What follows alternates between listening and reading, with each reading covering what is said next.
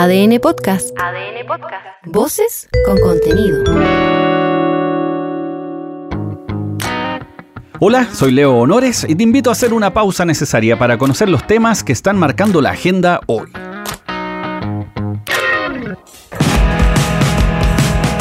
Pasó el plebiscito y volvemos a la realidad estándar, aunque sin perdedores. Perdón, eh, me estoy riendo, espera un poquito.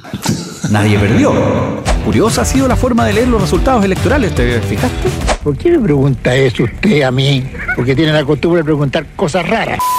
Sabemos que nadie ganó como tal, pero así como que nadie perdió, eso es como bien discutible. Pero, ¿para qué hurgar en la herida republicana? Me molesta cuando tú levantas ese tipo de acusaciones que son falsas. Volvimos al país con noticias policiales a granel. Por ejemplo, lo que pasó en la estación central, que apareció un pie. Un pie loco, imagínate. ¿Pero confirmado 100% ya? Dentro de toda esa vorágine, la Comisión de Hacienda de la Cámara Baja aprobó el mecanismo del gobierno, incluido en el reajuste salarial, para aliviar la crisis de las ISAP. No estamos en crisis. El concepto sirve porque, como suele ocurrir en temas de salud, hay harto paliativo. El remedio, jarabe de ocasión, y serían necesarios varios miles de litros y toneladas de pastillas para salvar a las ISAPRES, que según el superintendente de salud, Víctor Torres, si es que no hay acuerdo en febrero, podría caer la primera aseguradora. Lamentablemente ningún laboratorio ha inventado o creado un remedio para la soberbia todavía, pero bueno. Ah. Eso es como para ponerle ojos, porque una cosa es que te lo digan las ISAPRES, ahí uno como afiliado con carnet al día cree la mitad nomás de lo que te dicen, que uno no es pavo, menos en fiestas de fin de año, que es el peor momento. ¡Demonios, Gom! ¡Eres realmente un genio! Pero si lo dicen desde la super de salud, ahí como que podríamos tomar más en serio el asunto. Sí. Aunque en la copia feliz del Edén, muchas veces, tú sabes, este es el país del casi casi. Puta, casi la cago. Una versión alternativa del país de nunca jamás. El casi casi viene desde las derrotas electorales de la BIM hasta el palo de Pinilla. Esa máxima de chispotearse justo antes de es nuestra biografía nacional. ¡Pinilla! ¡Travesaño! ¡Travesaño!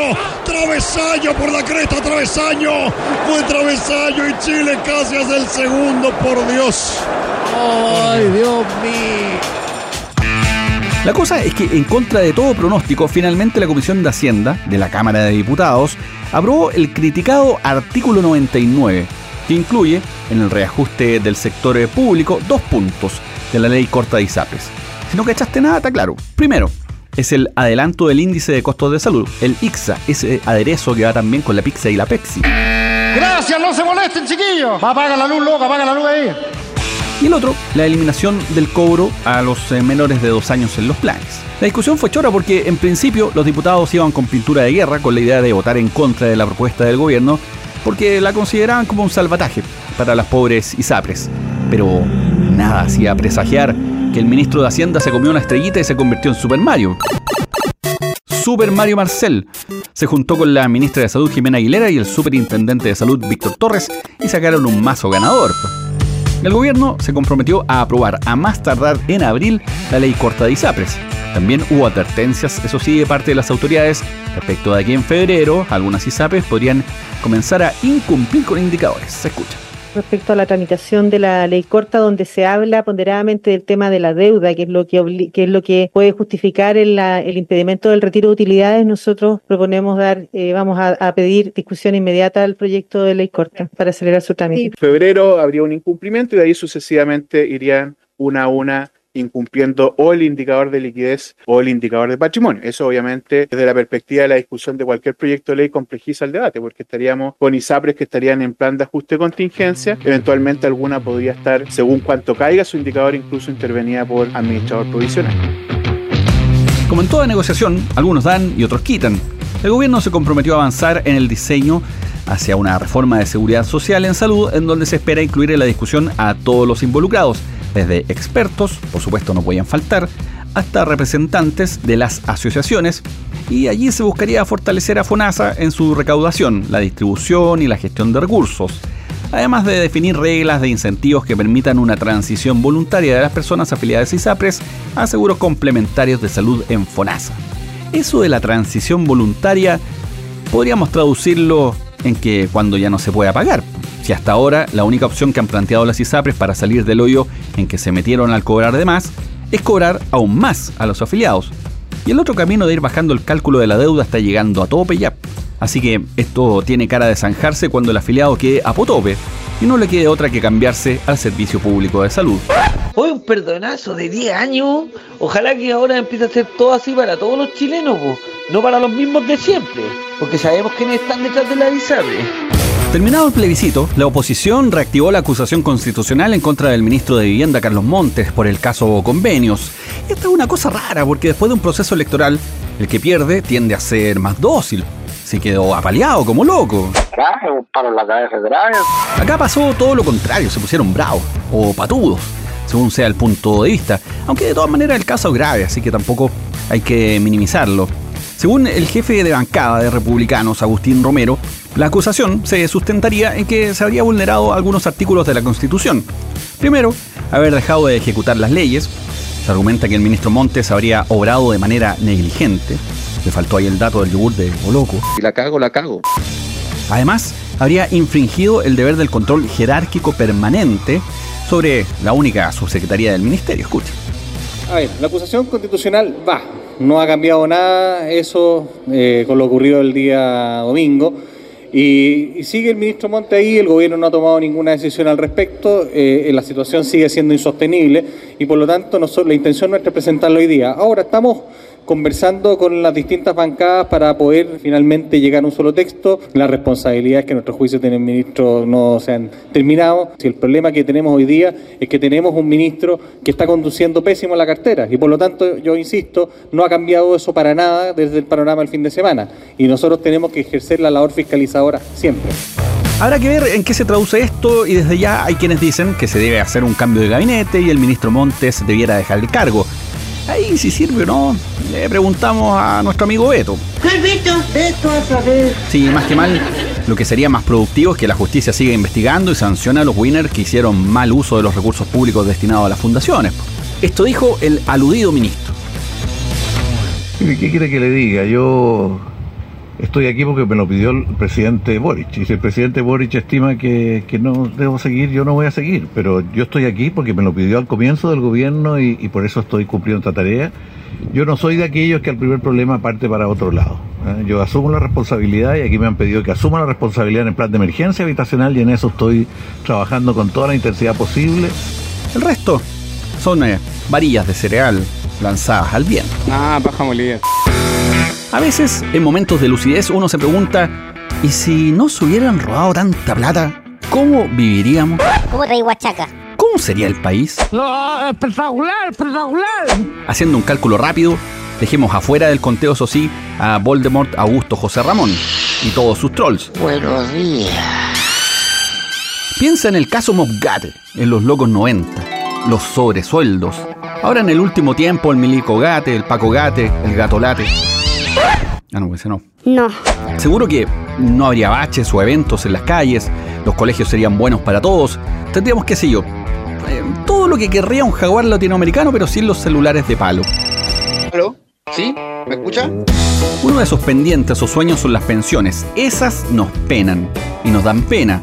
Acá la discusión está en las indicaciones que incluyen una nueva distribución del destino del 6% de cotización adicional, con un punto hacia la creación de un sistema que fortalece e impulsa el empleo de las mujeres, 2% a la cotización individual y 3% al seguro social. El presidente Boric pidió apurar el asunto porque, bueno, no sería malo que de una vez por todas se mejore un poco el asunto. Este es el diputado del Frente Amplio, Andrés Giordano. Lo que uno ve es que se mantiene la seguridad social, la perspectiva de género para subirle las pensiones a quienes han sido más perjudicadas por este sistema, que son las mujeres, pero también engarzando con un compromiso clave del presidente Gabriel Boric, que es sala cuna para Chile y además fomentando el empleo formal. Entonces, creo que el gobierno ya ha mostrado sobremanera su voluntad de ceder y esperamos que tras la derrota de la oposición exista entonces una mayor disposición y también un baño de humildad, sobre todo en Chile vamos, para enfrentar este debate. Ese baño de humildad ha tenido el mismo efecto que el agua en los gremlins. Toda la ternura del una que nos una que tenía Gizmo en campaña terminó cambiando de forma radical con un giro de cabeza en 360 grados y bajada de escalera en modo exorcista. En medio de esa transformación está el pacto fiscal también en discusión. De algún lado hay que sacar las lucas, y no es fácil, si la elusión, la evasión tributaria campea. Pero alcanza para comprar la chapita de la bandera, pues eso sí. Pero para pagar los impuestos, ahí no pasamos de vaina. Te invito a debatir. Ya que estamos en esa, te cuento del clan Canesa. Con puros zorrones nomás, pues. Galás, Barraza, Croxato, Nexus y Barriga y Polanco. Velas a las que se les atribuye organizarse entre el 2014 y el 2020 para emitir 100.000 facturas falsas. Un emprendimiento lindo, pero lindo como el sol. Tanto que se ganaron el mote del mayor fraude tributario de la historia, con 240 mil millones de pesos. ¿Me puedo tomar una foto con usted, por favor? En principio eran 55, pero no costó mucho para que la lista sumara 10 más. Y ya son 65 los modelos de virtud formalizados por asociación ilícita, fraude aduanero, lavado de activos y delitos tributarios. Eres uno de esos héroes, ¿verdad? Acá, siendo mal pensado, algo que no nos cuesta mucho, ¿eh? podríamos decir que son una parte mínima del total que debe haber. Te la dejo ahí. Pero, ¿cómo anda la ley? ¿Es suficiente? ¿Queda corta? ¿Tapa los goles? Este es el fiscal jefe de Pudahuel, Eduardo Baeza.